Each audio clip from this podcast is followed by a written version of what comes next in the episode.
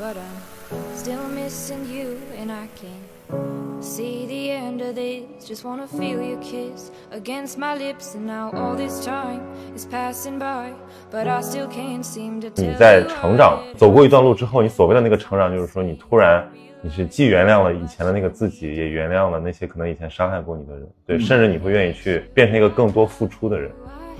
I 如果我们把所有现在遇到的问题，呃，无法逾越的障碍的时候，都推给原生家庭，那是不是你现在所有拥有的东西，也跟原生家庭有关系？I'll never be heard.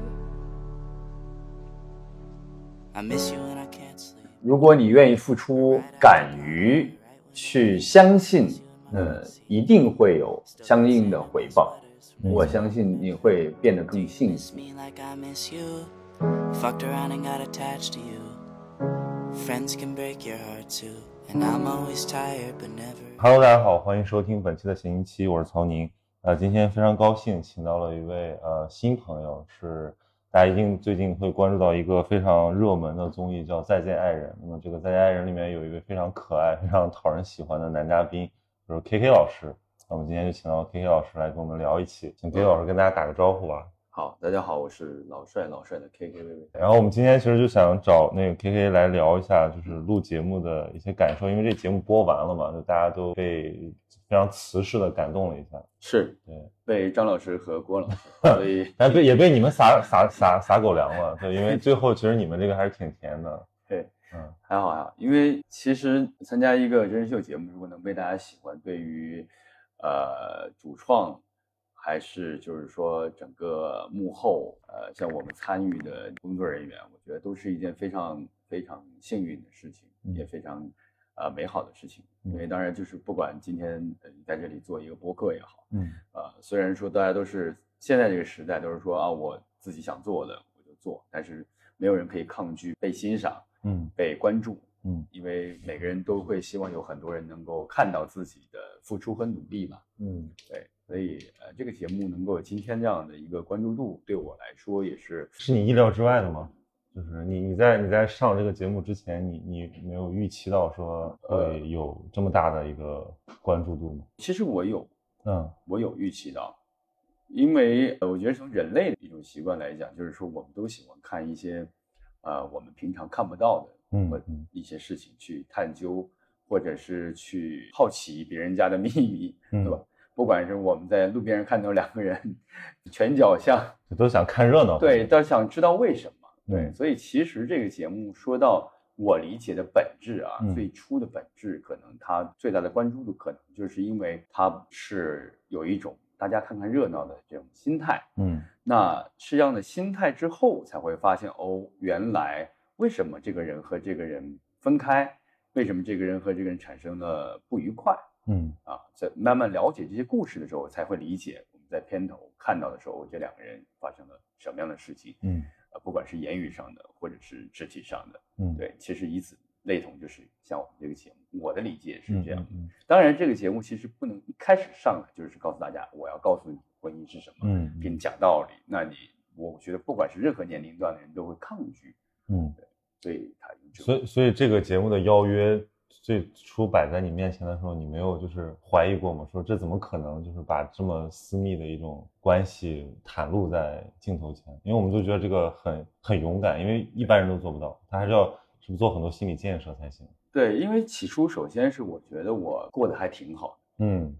对，就是我没有觉得我的生活陷入了一种窘境，嗯啊，有一些困难。我所以在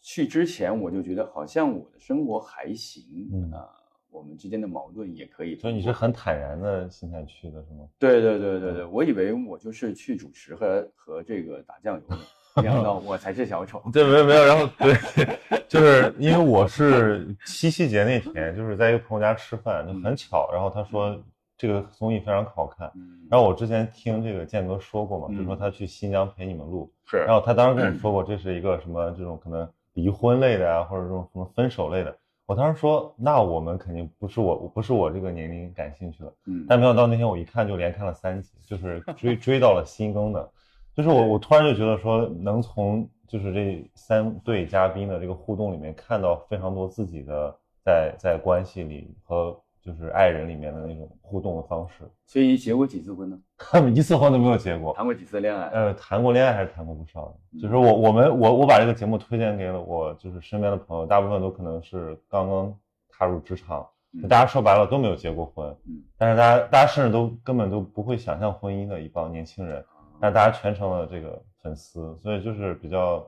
我觉得这个节目还比较有意思。感觉是不是会像是进入了未来的某一个阶段？但但不是我，我觉得其实就像你们的吵架，比如说不同人的互动方式，嗯这个或者说他的矛盾，其实大家都经历过，只要是嗯有过感情的人，他都会有这种，比如说啊，呃，两个人的付出不对等，就其实都付出了很多，但是不在一个频道上。嗯，然后，但是因为你们那个呈现就变得特别的，真的很真清晰实，对对，因为你可以看到全貌嘛。然后我们会站队嘛，我们就说你是站谁这边的，你是站谁这边的。就比如说你中间那几集不是就你们喝酒那个问题，嗯，然后我就坚决站在了你那边，因为因为因为我也很爱喝酒，然后我也会跟朋友吵架，说这个我说这个就是我们社交的一种方式，等等等等。所以就是我觉得这个真人秀对你们来讲就是还是一个蛮大的挑战，不仅你们要坦诚就是自己在亲密关系里面的那个真实的部分，还有其实要把你们性格彰显出来。因为，其实包括我觉得像对那个什么王秋雨老师，他也嗯很难，因为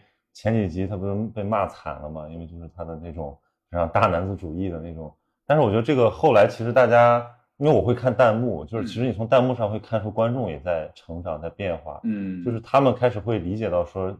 呃，人性比较复杂，就是其实有的时候每个人他当然克服不了自己的那个特质，所以他会有一些，尤其在爱爱之中，他会有一些偏执，他会有一些这个模式。但是我觉得，这对于比较呃好的观众来讲，他最终会会理解，就是为什么这些嘉宾们会这样做。嗯，我觉得观众在成长，我们也在成长。嗯，嗯或者是说，其实观众前面去有一些指责或不解，我觉得是很正常的，嗯因为我们不可能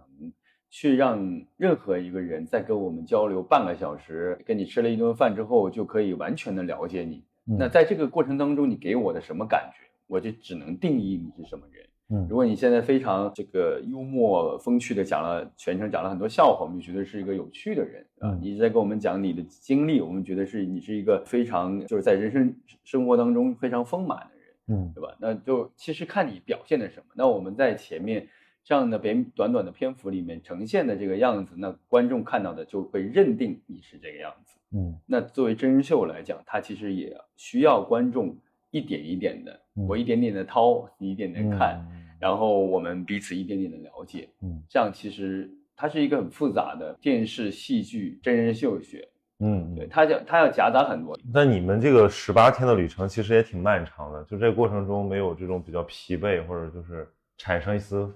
犹疑的时刻，就是说我我在这儿干嘛？就是我要怎么去继续把它给坚持下去？呃，其实每天都很疲惫，每一你天们行程其实满满的，是吧？，对十八天每一天都很疲惫，大家休息的也很少，嗯每天大概多了有一两次，可能有七八个小时吧，嗯然后平均五六个，呃，少一点就是两三四个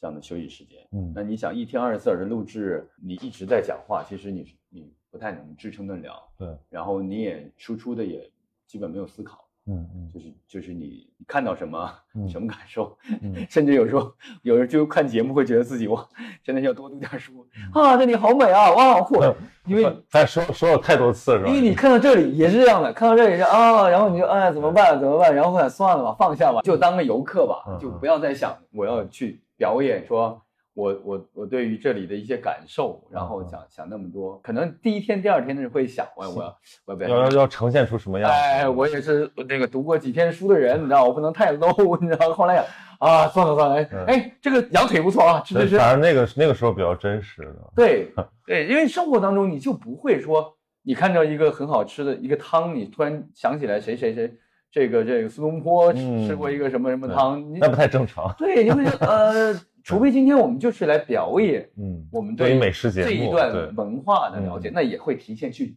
备课嘛，上来嗯没有，因为没有办法，人可以有那么大的储存量。所以其实这个节目到后面呢，就是你们非常日常化的自己。对，因为后面就会很放松，希望能够也也很疲惫，嗯就希望能够呃顺利的，不要身体出现问题。哦，对对对对，我就在想说，因为十八天的这个旅程，对于一个正常人来讲，这是一个非常，就是你们其实也是在旅游，也是在工作，对，，你想，如果就算你玩个十八天，就很累。也嗯是吧？我们所以，所以我后面看到，就是比如说你妈妈还有这个家人来的那嗯个，我还觉得还挺温馨的，就是那那一刻好像整个人有一点舒缓，是不是？对怎么讲，就是因为跟母亲嘛，就是自己最亲亲亲近的人，嗯然后也知道他们，我猜到他们如果出现现场的话，嗯 大概会 会聊些什么。嗯。对，所以其实首先我是希望保护这个嗯。关系，不仅仅是保护同仁，也保护我的母亲，嗯就是希望他们能够在交流过程当中，大家就很嗯。呃平静、嗯平和的嗯。去去去交流，嗯。不要去有一些比较呃激化的这个这个嗯语言呐、然后语气啊，嗯对对对，嗯，就是这这个，所以我觉得这个节目很大的一个成功因素在于它的这种真实感。嗯，就是这个可能也是能解释为什么很多没有经历过婚姻，或者说他可能并没有在自己的亲密关系里面面临你们那种挑战的人，他依然会愿意继续看下去。嗯就现在不是非常流行磕 CP 嘛？其实大家都是有，大家不，大家不只是想看那种非常甜、非常呃浪漫偶像剧的那种，大家也想看一些比较真实的，比如说怎么去呃处理矛盾，怎么去共同应对挑战。那这个东西如果市面上供给不了的话，它就在一个真人秀节目里面获得了，我觉得这个也是一个观众的心理吧。对，因为你影视剧，首先我们在看任何电影、电视剧的，还有这个表演形式的所有的作品这样的一种呈现的时候，都会从我内心当中给自己一个预设，说你是在表演的。嗯然后为什么会说你表演的好呢？因为你让我觉得它是真的，嗯嗯对吧？但我知道你是假的，嗯所以如果你可以通过一个影片，然后一个一个影视作品、一个戏剧作品，然后感动自己，就说明这个剧本、这个创作团队、这个嗯演员表演的好。对，但是真人秀首先给你的设定是说你他们就是真正的人，对他们没有在表演。那个情绪真是演不出来。就是我记得有几个有几集，就比如说你们吵架那一个也嗯算，包括那个什么，我记得是应该是郭柯宇和张赫老师、嗯他们啊，他们俩也是挺虐的，就是嗯那个都我觉得都不是演出来的，因为都是一些很小的细节。嗯啊，比如说一次这个微表情的变化，或者说一个小动作，这个会让观众感受到就是这个人很心碎。嗯，呃，我觉得那个都他不能是他不不属于表演的范畴了，就是一个人的情感反应。对，因为他们是用十九，呃，他们俩是十年的时间，然后王老师和那个亚琼他们是十九年的感情。假如说人物背景，我我常常喜欢把所有的都 化作成戏剧的一个方向，嗯就人物背景、人物设定，然后他们的人物经历，嗯就是他们之间所有都是真实的。嗯，所以他只要坐在这里的时候，你已经你给予了，就是你在你的思维里面已经加入了他很多所有的这种标签，他的这个人物的一个特点，所以你相信他，所以他所有的表现都是你觉得是自然的，都是合理的，嗯你不会觉得就是哎他突然这样，为什么他不应该这么演啊？嗯嗯，他怎么能这么说话呢？但是人就是这样，我没有办法设定自己该会在一个什么样环境下，嗯会在一个什么样的对话中会给出什么样的答案。嗯因为没有人知道你内心深处里对一个事情的真实看法。嗯你可能，你像我们生气，我们会去讨论，我们会去表达自己的主见。那其实底层并不是单纯是这件事情，嗯这件事情的背后，嗯还有你成长的背景，嗯你嗯人生的经历。嗯只是你不可能从我最早六岁的时候遇到一个什么事情来跟你讲，但是六岁、十二岁、十八岁、三十二岁，就是这个过程当中，我对这件事情的不断的坚定和改变，最后我出了这个结论。嗯所以我只能告诉你，我三十几岁的时候我对对这个看法，对但其实这个事情六岁开始，对对对，所以我们就会觉得，哎，我不理解，哇，好真实。因为影视剧里面的角色，我们一定要给它合理化，嗯嗯，但是人就非常深邃啊。怎么可能合理呢？我们如果 就是因为我们不合理，嗯，就是因为我们不知道我们下一个阶段，其实人有的时候自己都搞不明白自己为什么会有那种感受，对，那你怎么会搞明白别人？对，然后你更加难的是，你如何让别人搞懂你？嗯没有办法的。所以任何人的任何想法，我觉得通过这个节目就是去尊重别人吧，嗯然后能做的就是给予别人一点点温馨的提示，我觉得“建议”这个词，看完这个节目，他觉得“建议”这个词都重，对，因为你凭什么？对，你凭什么？你就是你你在任何一个方面你高于别人，难道就是说我就可以？例如，假如说我比你身高高，我比你跑得快，嗯我比你读书多，还是我可以比你更富有人生经验，我就可以告诉你了。就有的人觉得过来人似乎就有这个资格提建议，其实也不一定的。对，我觉得是首先是在于对方允许的情况下，嗯我觉得这个是我们我不知道八零后可能会接受的教育会少一些，我觉得九零后可能再年轻的一点的朋友，嗯，我包括现在跟年轻的朋友都会小朋友零对零后，我都会用一种方式，因为这是跟前辈一个前辈学，就是嗯我送你一个礼物，嗯嗯嗯用礼物的方式，我觉得这个咖啡该怎么喝，嗯，我觉得这这个事情该怎么做，但是这只是我送给你的礼物。礼物是什么？就是你可以收下，你可以放在那儿，嗯或者你可以转交给别人。对对对但这不是我给你的建议。用用他们的话说，用这个零零后话说话说，就是他们觉得现在很多人有爹味儿。哎 所谓爹味儿，就是说，我觉得你就应该这么做，哎因为他只觉得他对你好，但其实这个年轻人不一定能 get 到他的点，也不一定接受。而且很多时候，我觉得，当我假如说我现我跟你他分享一个事情的时候，嗯其实我说的不是你，嗯，是你的感受。是我的对我的过去。嗯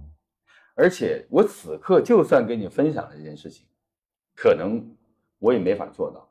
嗯，就是因为我也做不到。但是我觉得你应该做到嗯，因为你如果做不到，你也是不好的。嗯，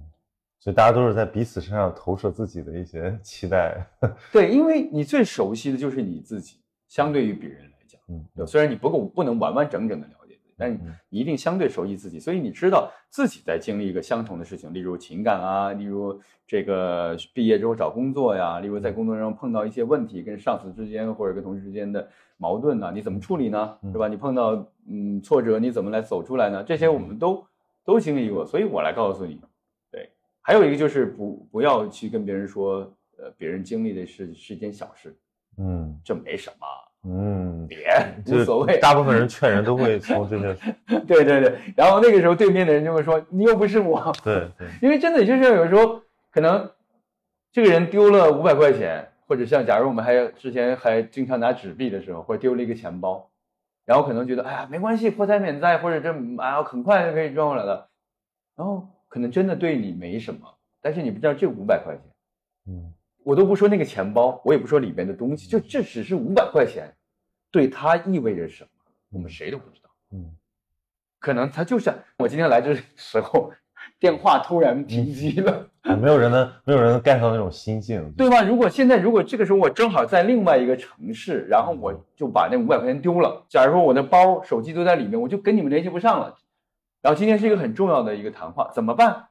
那这个时候你的你的崩溃状态就不是钱的事情，对对对，说白了，人和人相互理解是非常非常难的一个事儿。对，所以其实我们要通过一个真人秀，除了我觉得看这些，就是说他们情感呀、他们的嗯。CP 呀、他们的嗯。理解，还有其实还有很多，就是人的沟通、相互理解，包括不同的这种性格形成、嗯。行为方式，就是说白了，这个节目我觉得再稍微升华一点，再传达一种就是我们要宽容一点，我们要更有耐心一点，有的时候不要老，因为现在的这种网络风气，有的时候是特别喜欢给一个很直接的东西，嗯嗯，或者嗯很下定论，认为这个就是这样，但那个都太浅了，因为我们的这种媒体的呈现有的时候是非常扁平化的。嗯，但人就是，尤其现代人，就是其实是非常复杂的。其实我不知道你有没有指责过别人，有啊，对，你指责别人的感觉是什么？就是那个时候觉得绝对正义，你就觉得说，当时就可能被一个情绪给冲昏了头脑，你就觉得说就是这个样子，你脑子里面没有，就是我们叫换位思考，你那个时候就忘记这个事儿了，而且真正的换位思考也特难。对，正义的化身，然后你觉得你提出了那个别人没有提出的想法，嗯然后还有一点是，你很爽，嗯，有有的时候叫什么？有些话你就是想说出来，你就知道这些话说出来无济于事，还可能伤害别人，但你就是要把它说出来。你说出来你爽了。对，但是就是其实我们都不断的在调换角色，我们每个人都可能说过别人，我想每个人都说过别人，对但是我们每个人都被别人说，对，然后我们都委屈过，也都对我们大多数人都会站出来，像今天你我一样说，哎呀，我们不要这样去讲别人。对对那为什么？我相信咱们俩今天聊过这个天之后，我们以后还会遇到，还会还会。那为什么？嗯为什么？因为就是我们要面对自己，不能说我们永远不在，或者说我再也不会这样了，我我肯定不会再说别人了。我们不需要说保证这个事情，我们只要在下一次在说这事之前，可不可以多了解一些嗯真相，嗯或者是多去理解一下这个人为什么会这样做，嗯然后经过这两三个理由之后，嗯是不是你再去评价他到底做错了什么的时候，就已经软化了，嗯嗯就不会那么尖锐、那么简单、那么直接、那么粗暴。嗯，所以我觉得可能年轻的很多朋友，我身边的从这个节目上学到的、感知到了一点，可能就是因为你们还是经历了比较成熟的这个，不管是职业还是说感情，就至少在处理一些比较情绪化的时候，你们还是很有耐心的。比如说，除了我，巨婴 巨婴。巨婴 本婴，就是，但是但是你依然做的很好，就是比如说说，那我们先不说这个事儿了，或者说我们就明天再说，因为因为我觉得现在年轻人里面他更加的，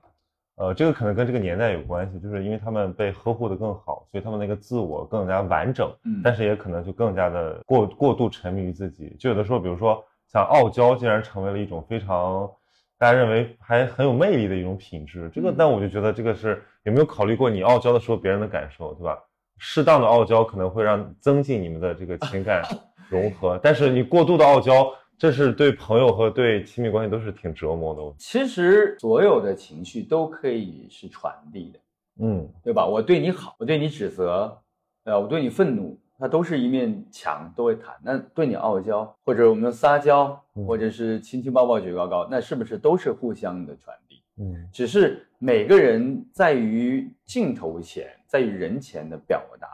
能力不一样。嗯像你肯定遇到过有些朋友，就是在人前从来不会去表达，哎，我怎么体贴你啊？对对对，我喜欢你有的人说不出来，或者说他表达不出来，他觉得做作，他觉得哎呀很夸张，我不要很抓马，我不要演戏。但是可能回家，这个人可能就呃为另外一半又做饭呀，对对又给你准备小礼物啊，就很浪漫。嗯那有的人就是喜欢在外面表现，嗯他要告诉你全世界我爱你，嗯我可以为你去做任何事情。嗯这是这个是分人，没有对错。嗯对，而还有一点，我发现那个节目里有很多人说关于年龄的事情啊，我们嗯正好相相差呃十几岁，也算一代人。嗯然后很多人说说，哎呦，你都三十三十七八岁，你都四十岁了，你为什么不成熟一点？你四十岁人怎么做这样的事情？我相信，对，你看你笑了，嗯我相信所有说这话的人，他一定没有到四十岁，嗯，我敢肯定，至少百分之九十九。为什么？就是因为到了的人，他心里就是为什么？就像假如说你现在你是九几年的，我九五，九五年，咱们俩同一属性，我八三年，嗯大家都属猪的。嗯你九五年二十六岁，嗯你觉得十六、十五六岁的或十二三岁的人觉得你是不是成年人？肯定是啊。他觉得你是不是应该对，更成熟，是不是但其实我的内心跟他们，我觉得我跟他没什么距离。对？那如果你再过十几年，你到四十岁的时候，嗯你幻想一下，嗯，你会觉得你是我我我觉得我心态应该不会有太大的变化。其实我告诉你，没变化，嗯，就是你只是对一些事情的处理有变化，嗯但是你还是你，还是你对对。我二十一岁的时候觉得自己是个 boy，我快四十岁，我还是觉得自己是个男孩。这很正常。对，但所以其实我想跟大家分享的是，我觉得现在你们这样想没错，嗯但是我希望等你这个今天所有的结论，你对四十岁的人、五十岁的人、六十岁的人说你应该怎么样的时候，嗯然后回想自己，那我现在二十几岁的时候，我应该怎么样？嗯那有一天我到四十岁的时候，你真的能想起来你在二十岁的时候，或者你现在做一个试验，你给二十年后的你写一封信，嗯嗯你就是现在反正可以做那种网上可以留言嘛，嗯二十年后的你必须怎么怎么样，你看你能不能做到？嗯你必须一个成熟的人嗯，你不可就是不是你不可能，就是说那个时候的只有你到了那个年纪，你才知道哦，原来啊，哈哈嗯，我对我二十岁的人觉得三十岁的人是已经老男人了。对，就上学的时候觉得三十岁啊，老师三十岁啊，这对吧？进入是老老头儿，对吧？那我到到快四十，我会觉得没有啊，哎，所以我觉得其实也特别想跟你聊聊这个，因为建哥也在嘛，我们经常就聊这个事儿。就是谁？这里还有第三个人吗？这这儿可以卡掉，就是我我只射他一下，对，就是因为我们经常聊这个就青春的话题。嗯就是我也会受到一些比较爹爹味儿的劝告，就是嗯说，就是年轻的时候要懂得那他蛮喜欢的，他蛮懂得珍惜啊，吧？对对对要要怎么怎么样。嗯但是我我觉得有些是非常宝贵的人生经验，但是我就在想，就是说，就像你说的，就是即使我听到正确的经验和嗯这个劝告，我就能，就是我没走过弯路，我就能知道那是弯路嘛？就相当于这种感觉，就好像呃，必须有些事儿你自自己经历了才懂。我以前也这样跟别人讲过，嗯。嗯，然后后来我发现，就是如果聊天的话，就是因为话题聊干了，确实可以聊聊这个话题，就是就是我可以告诉你这是一条弯路，嗯。但是以前的我说你不要走，嗯。现在我要告诉你，就是一定去看一下，嗯嗯嗯。对，看看你能不能爬上来。嗯。就是我告诉你，我爬上来了，嗯。哎，当时看这儿磕坏了啊，嗯这儿划两刀，你看看你能伤成什么样嗯？但是就是你得滑下去，然后我在在坑里面，哎，你看，你看，你看，看到了没有？我在上面呢哦，等你啊嗯。它是一个这样的过程。我觉得现代人应该有新的交流方式，嗯就我们是不是包括你也有你的以后的晚辈，嗯你可以告诉他，哎，我那天在这儿就摔倒，嗯因为这件事我处理的不好，嗯但是也许你可以做的比我好，嗯不行你试试。嗯而不是说，哎，你千万别这样做啊，嗯我怎么的，那个没用的。嗯。所以你这种说的感觉，我觉得特别就是像，比如说跟孩子，假设有孩子的相处模式，就有一类所谓的什么父权制家长心态，就是说我要帮孩子把一切就是我的经验范围内所有可以避免的坑，或者说我可以铺垫的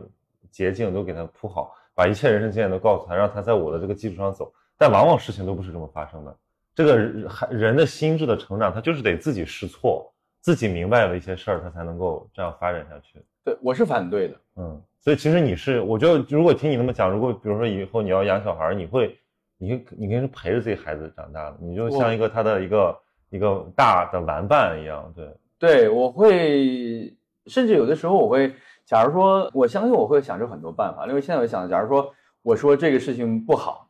例如我可以用我的表演，假如这个东西吃了之后，我就表演给他说，我哇好痛啊，嗯就是我可以用别的方法来告诉他这件事情不好，但是你我们阻拦不了任何人。嗯我们只能去去去保护它。这个保护不是去阻止它，嗯而是说当告诉他，就是你这样选择之后，可能会有一些不好的一个结果。嗯但是只要你认定了，嗯哎呃，我作为你的家人，嗯，我能保护你的程度是什么？嗯，但是超越了这个程度，嗯我也没有办法，只能靠你自己。嗯你要对自己的人生来嗯负责。嗯，我我做不了那么多。所以其实这个如果分析一下你这种就是性格的形成，你觉得是还是受到了很多的爱吧，对吧？因为我觉得能施与爱的人一定是被爱过的，因为很多人他可能害怕施与爱，是因为他可能自己是一个曾经被伤害或者说缺爱的那么一个成长。嗯，其实我现在想一想，也许是小的时候你不太理解父母怎么样是爱你的，嗯。其实他们肯定为你做了很多，嗯。只是你不知道，嗯。你也甚至不记得嗯嗯。啊、然后你不理解，你你没法分辨什么是对你的爱，嗯。什么是对你的指责，嗯。甚至你会觉得他们对你冷漠，嗯。因为他们也要工作，他们也是人，他们他们也是第一次当父母。对他们也 要有自己的生活，嗯他们希望享乐，嗯。他们希望也很自由，他们甚至有时候觉得你是个负担。嗯你要站在他这个角度去看自己的时候，你就觉得哦，他们应该去有自己的选择的生活方式，但是他们有的时候没办法。嗯那在这过程当中，有一些可能确实伤害到你，那难道你没有伤害过他们吗？嗯其实我我不觉得，我觉得人和人不要要求的那么完美。我们是朋友，嗯我永远不能伤害你。嗯你应该想的是，不管我们是任何亲密关系，甚至不亲密关系，我们都可能有意无意的去让对方不舒服，嗯甚至刺痛，对，因为你也会刺痛别人。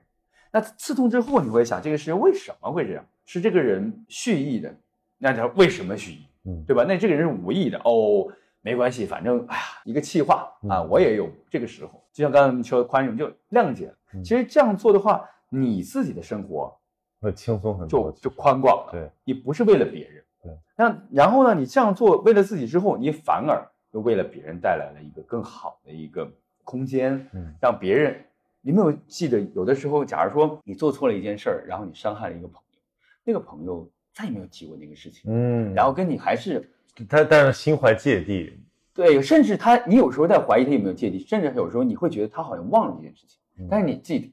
嗯但是这个朋友就指不指责你，也不提这件事情，其实你是还蛮有小确幸的。嗯我觉得，哎呦，好像好像这事儿过了，过了，嗯，过了。嗯我是经历过的，嗯，对但其实呢，但其实可能没有。啊，可能比如说酒后，大家就是在情感又到达了一定的这个浓度的时候，可能会愿意再接一接那个伤疤，是不是？对对，但有时候可能就算了，这个可能就是我们遇到这样的比较宽容的朋友，所以我们要通过这件事情里面，能不能够去有一些吸收和学习。当你遇到这样的事情的时候，能不能去理解，嗯能不能放下？这很难啊。嗯我我们只是现在纸上谈兵，我们来谈一谈。。对，对对，但是我觉得纸上谈兵一定是有意义的，要不然我们读那么多书干嘛？嗯，就至少在理论上要把它明晰化，对吧？？然后我们才说慢慢的去实践它。嗯。你没有理论这些东西，你不明白。那所以呢，你会总结说，比如说你有没有什么交朋友的原则，或者说可能你会觉得什么样的一个人，什么样的气质，什么样的一个这个性情，你会更愿意跟他成为朋友？其实没有，嗯，没有标没有标准。那归纳来看呢，就是如果说回头看看你这一路的一些这些哥们儿朋友们，应该还是有一些共通之处吧？我觉得一定是他在首先，我觉得他的工作能力上是和我一样或超越于我的。嗯，就大家都喜欢优秀和认真的人。对，不管他是做什么的，嗯嗯对他只要在他自己的专业领域里面是有成绩，以及他非常努力钻研，嗯嗯我觉得这都是值得尊重的。嗯我一直讲现代人嘛，我们每个人都希望过得更好。嗯他身上的一些光环，没有人会去讨厌他，嗯对吧？呃，只会有一点嫉妒，嗯，对吧？这是排斥不了的，嗯嗯因为会想为什么他比我好那么多。但是有一点是我们必须学会欣赏，嗯但是我们去不解或嫉妒这东西也不会消失，因为它就是每个人身体就有很多小恶魔和小天使，它结合，嗯它就像一些细菌一样。人都有些阴暗的想法。对，如果他们去掉了，你也不再是你，你就不是一个健全的你，你就会让人不舒服。对，你没有这些情绪了。哦，他们都挺好，关我什么事？哦，他很棒，你很棒，你很……因为那个时候你你情绪变得单薄的时候，你的表达也变得简陋了。嗯嗯，因为你只有说哦，你你真棒你太伟大了，你你让我是我的偶像，你是我的精神支柱，你是我的这个目标。然后呢，你呢？但一定有但是，但是我觉得我哪一点嗯超越你，嗯我有机会，所以你才有动力做得更好嘛。嗯嗯要不然你所有都是榜样，哦，你们都我永远不行，反正我就这样嘛。嗯，就他人都要有一个就是自我认同和自我的那个价值感的体现。对，所以我觉得，就是我经历这么多年，反而觉得我们不用去说自己那些阴暗面是不好的，嗯也不要说别人的阴暗面也是不好的，这些都存在。嗯没有人说我没有那些不好的情绪嗯，没有那些不好的习惯，没有那些让别人无法接受的想法。你我每一个人，我不能说不能说听众们都有啊，嗯就是咱们自己想一想，你可以不去承认，你真诚的面对一下自己，其实大家都有。你想一想，你嗯你肯定多少会有。嗯那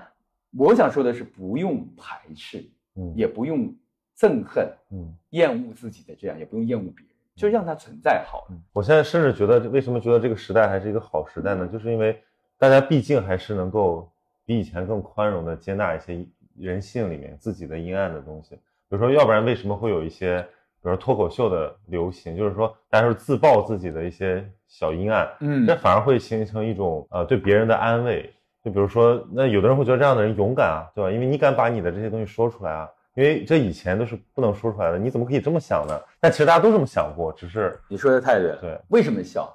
因为有共鸣嘛。对对因为我跟你想的，哎，一对哎对，哎，也是，我就所以自嘲是一个幽默的一个非常重要的部分，而且就是而且幽默感确实是我们的这个文化里面其实还比较不够成熟的一面。对，其实我们其实不太习惯于就是用比较轻松的方式化解一些尴尬，对吧？其实嗯我觉得化解尴尬最好的方式就是你自我调解一下。对，其实现在也已经有越来越多人在接受这种方式，嗯也在学习这种方式。嗯嗯。刚才讲到那个就是人的那种性格的形成，就是我也想还再引一个话题出来，嗯因为现在很多我不说年轻人吧，就反正这个这几个这个年代比较流行的一个词就是原生家庭。嗯，就很喜欢往那上面去归因，就是这甚至会形成一种我觉得就是有点像那种就 PTSD 一样，对吧？这个词儿也很流行，现在在年轻人里面，就是说啊，这个我之所以会怎么怎么样，比如说我的一些无法克服的一些性格嗯缺陷，比如情绪管理啊，或者说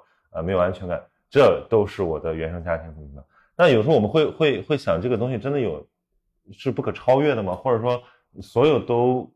找到一个可以归咎的一个源头，这个那你自己自己的主体性呢？你自己的责任呢？就是，反正我对这个是保持一些怀疑的，因为我觉得人之所以能够成长，就在于他不仅仅是一个环境的产物，对他其实有自己的能动性在的。那你在节目里有说过你的原生家庭？说啊，我经常我们我们其实有一个心理学心理学的那个哦栏目，就是专门找很多人来讲他们怎么就是成长的，就是呃，这个话题特别大，我们可以把它简单一点儿。嗯嗯就是我们每个人都会说，因为我们大多数人吧，就是当遭遇了一些不理解或者一些不不愉快的事情，都会可能会把一些责任推给原生家庭。我因为什么什么样，所以变成什么什么样。但是是这样，就是说，如果我们把所有原生家庭，如果我们把所有现在遇到的问题、无法逾越的障碍的时候，都推给原生家庭，那是不是你现在所有拥有的东西，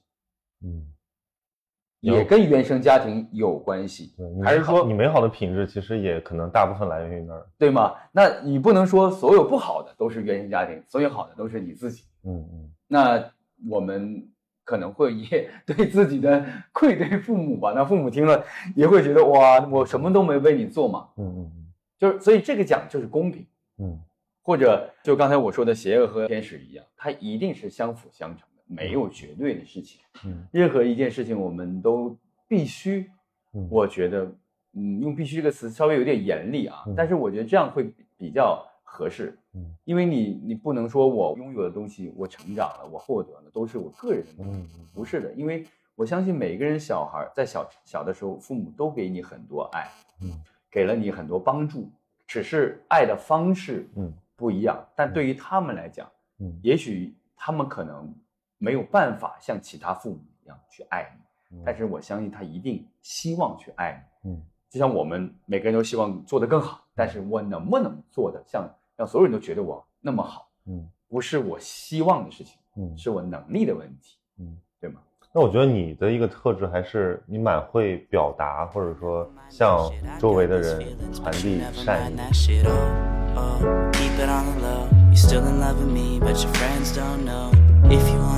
Oh, oh. 包括在那个节目里比较，当然他那个节目也只是一个截取的片段，就是我会觉得说，哎，好像 K K K 哥在这里面有些是技巧性的东西，嗯但有些就是说他好像对人更加没有戒备心，他不会先给人和人之间筑起一个距离感，就是你好像，比如你在节那个节目的前几集里面，就是一个开心果的形象，嗯，对，包括其实我我我印象特别深刻的就是那呃童仁杰说，就是你们就是是不是刚好上的时候，就是你跟他说，如果这个东西我买买得起，我就、嗯我就买给你。然后我们当时突然觉得说，从沟通上来讲，这是一个很高级的一个这个很高级的技巧。对，但是 事儿没做，好你麻烦你，不是对，但是叫人情意到，然后你会觉得说，其实你会，如果人都能做到这样，那事情有的时候会会会简单很多。对你为什么你会觉得这是你自己的一个特质吗？就你从小就是一个很愿意，呃，表现真真自我、真性情的这么一个人吗？其实这是一个冒险，嗯，也是一个试验。对，我们常常会遇到一些陌生的面孔，嗯的时候会首先自我保护，啊，我们会想，哎，他要什么，我能做什么，嗯他可以帮我什么，我会失去什么。嗯但是后来我慢慢的去想象，我们换一种方式，因为我的个人成长经历就是我必须靠我自己在这个社会上生存下去，嗯嗯那我没有那么出众的才华，以及可以让所有人喜欢我的这样的一个特质，嗯我在想，那我我的特质和生存之道是什么？那我就用我的真诚，嗯用我能够给予对方带来的快乐，嗯作为我的一项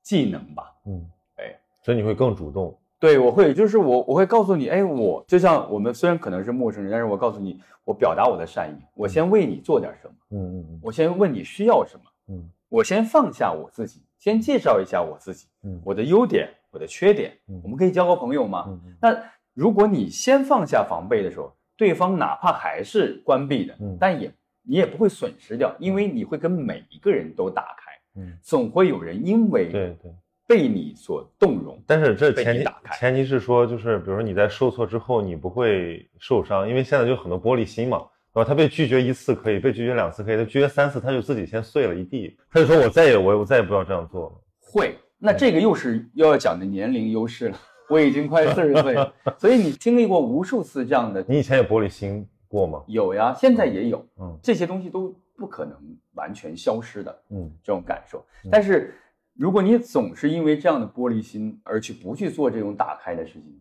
你就会去阻碍到自己的成长。嗯。对，现在其实我有很多事情也是没有办法完全打开的，嗯。但是我在学习，在不断的努力。嗯。还有一点就是，其实我一直想想做一个我希望遇见的人，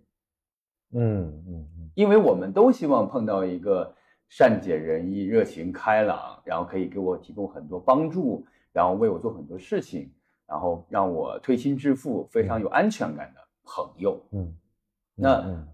你要有什么样的好运气，可以在生活当中碰到这样的嗯几个人呢？一两个人呢？那如果你暂时还没有碰到，或者是你偶尔很难才能获得，那你愿不愿意为别人做一个相对这样的人？嗯当然，我不可能没，你也没有时间，嗯你也没有那么多精力去对每一个人，但至少我们每一次交流的时候，嗯跟新朋友也好，老朋友见面的时候，你尽量的给予这样的善意嗯。和坦诚，让别人觉得，起码在人生当中，我们相见这三五次、嗯。十次、八次，甚至有一些更好的朋友可以见几十次、上百次嗯。这样的经历当中，回忆起来，你大多数嗯。给予他的是美好的。嗯。那我相信这一些给予别人的美好，对你都是一种力量。嗯。你可能说，哎呦，那可能别人也不会都会对你啊。如果你对一千个人、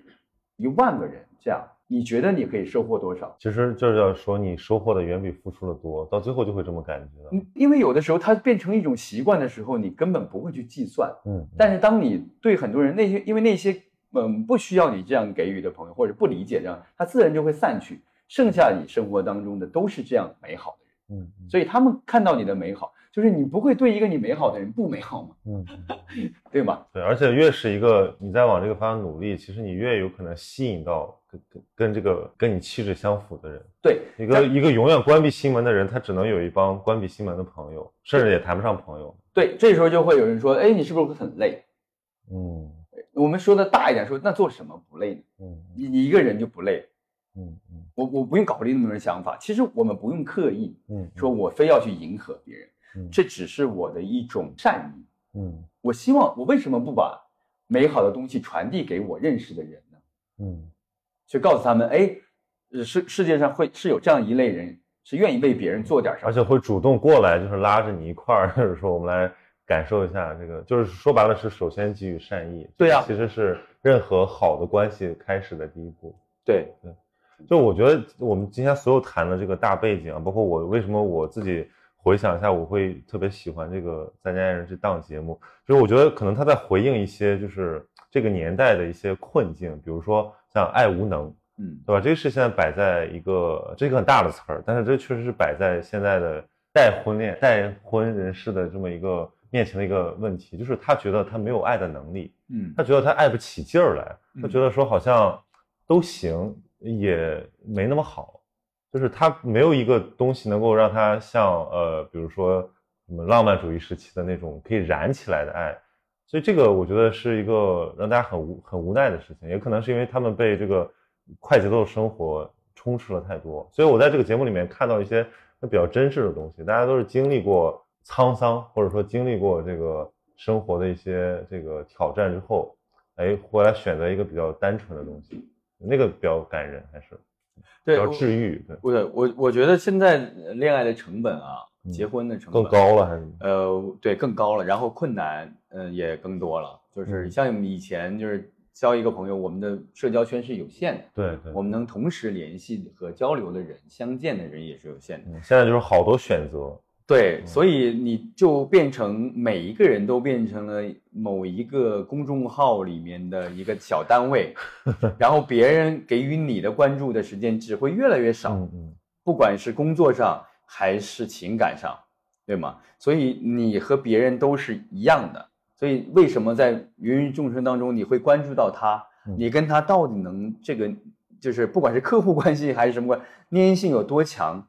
那这种分开的几率就越来越大。嗯它不像，假如说八零后在七零后那个年代，就是我们可能更相对稳定。这不仅仅是说现在的人他爱无能也好，或什么词儿也好，它其实是有原因的，对，以及现在的生活成本。我们有时候经常会担心，现在的年轻人就是有可能有一点 老龄化，现在年轻人真的很难。我们那个时候也很难，但那时候的相对的物价嗯就是没有那么高。嗯但是现在我有时候在家里点个外卖，我说哇，你怎么这么贵？嗯嗯 对，就没吃什么呀，怎么这么贵嗯？在想，那现在的这些正在努力拼搏的二十出头这些年轻人，他们的工作稳定吗？他们要做什么样的？家里给多少帮助？所以很多时候有的时候就不敢想，就是其实也有很多美好的期许，但嗯其实就是因为现实太过于铁板一块，你都你靠你自己的那点儿就是理想，你撬不动它，所以你就干脆就别想了。所以我就说，爱无能背后是一个沉痛和无奈的一个，就不是大家不想爱，而是嗯有的时候真的是你被太多东西给裹挟着走，你没有这个机会说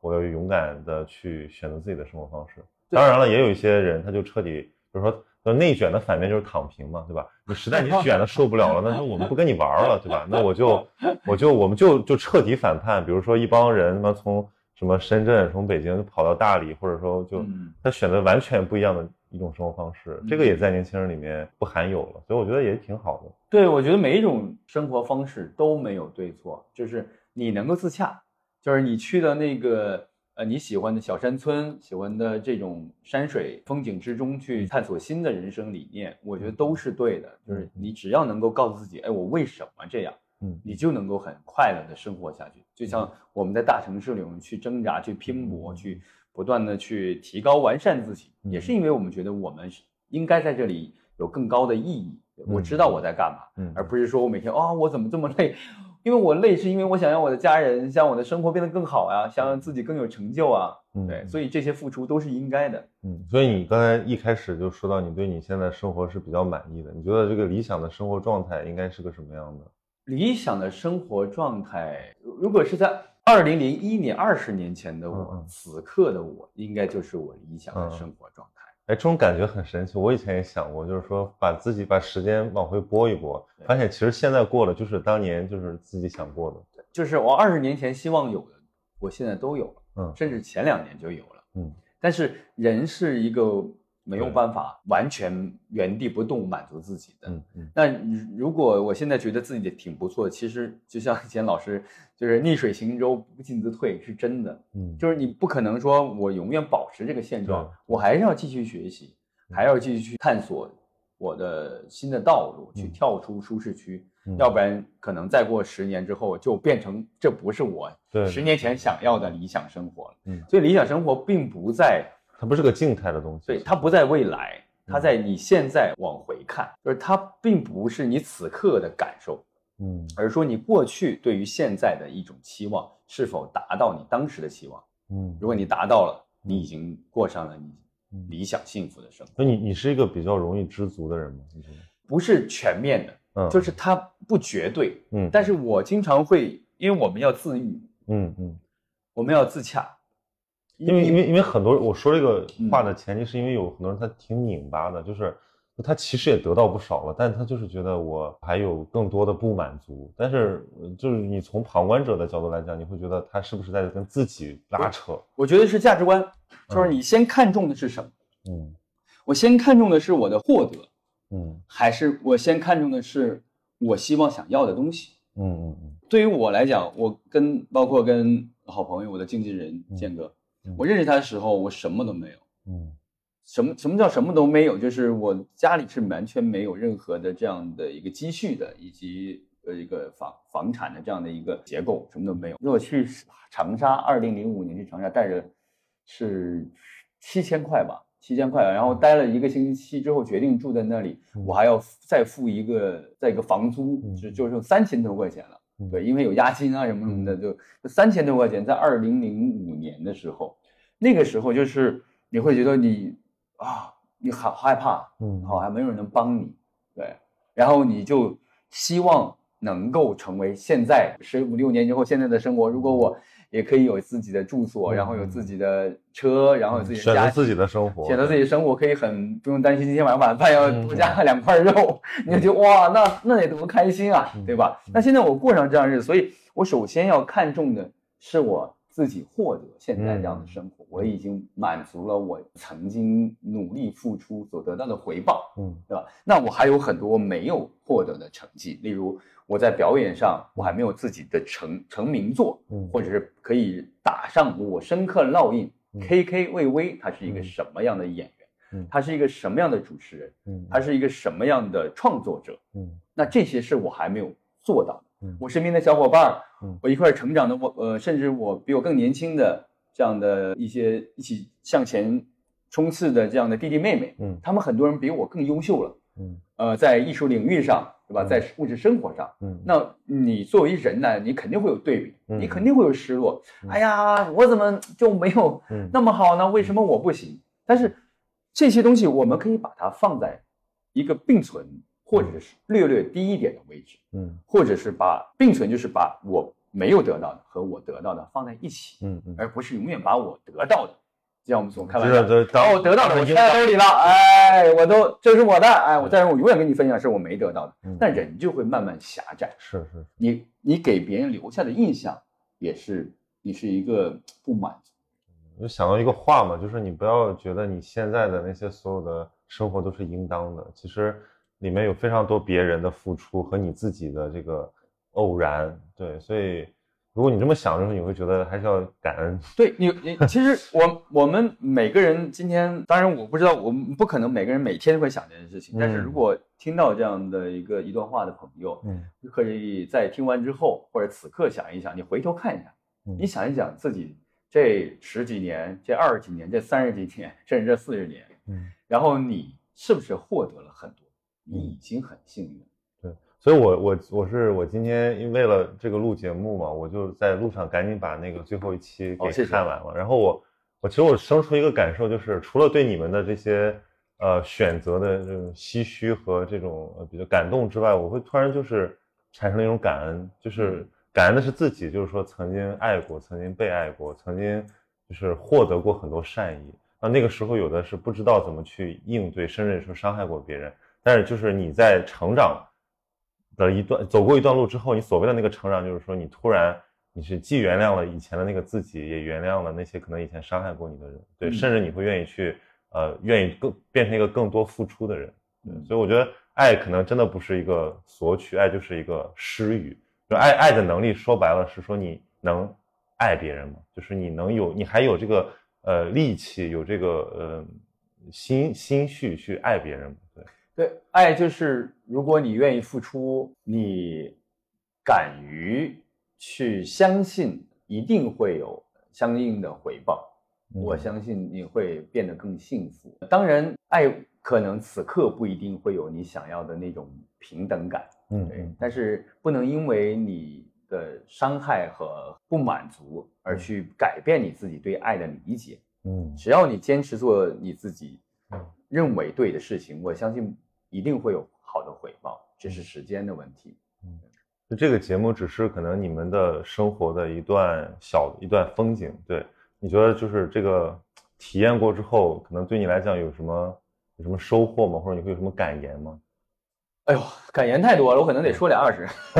呃，千言万语汇成一句话，或者说就是嗯此刻吧，就是因为这个节目刚播刚告一段落，其实可能后面还得消化，是吧？因为更多挑战还在生活里。这个节目是一次旅行，嗯嗯呃，这个节目在我的生命当中，它也是一段旅行。嗯一个旅行让我看到了风景，嗯，然后也获得了很多意想不到的收获。嗯对，然后我希望通过这次旅行，能够让自己变得更强大嗯啊，更懂得如何去理解我的爱人，然后可以更善待自己，然后可以把我们之间的关系处理得更好。对嗯嗯，然后也他还是有一个照镜子的感觉，是吗？对，也也会学会学会感恩，因为有有很多时候就是这个节目现在才刚刚结束，嗯但是这个节目结束之后的生活里，你还会在不断的成长。嗯你有时候甚至还还会回到你一年前、三年前的一个原点。所以这些经历很重要。你想到这些经历的时候，你就会比较容易抽身出来，会去审视自己。嗯所以经历包括去阅读，都是让我们可以在迷茫和困惑当中的这个处境当中的这个时候，可以更好的去让自己解脱出来，嗯可以治愈自己。嗯，好，我觉得差不多了。嗯呃谢谢 K 哥今天给我们分享了非常多的你自己的内心的想法。我觉得有几个点还真的还蛮触动到我的，尤其是说到这个为什么能够一直用一个比较善意的方式去去爱人，去对待身边的朋友。太好了，我们聊一个多小时才有几个点触动的。没有没有，我觉得这个点就是不用太多，学会一个就可以了。毕竟我们是纸上谈兵嘛，对吧？我关键是要实践。好，谢谢 KK。好那今天的节目就是这样，欢迎大家这个在生活中去实践爱，然后去从这个《在爱人》这个节目里面去获得一种正向的对于你生活的这个滋润啊，学会感恩。啊，这一切都是一些教条了，就是更重要的是实践。那我们今天的节目到这里，大家下期再见，拜拜。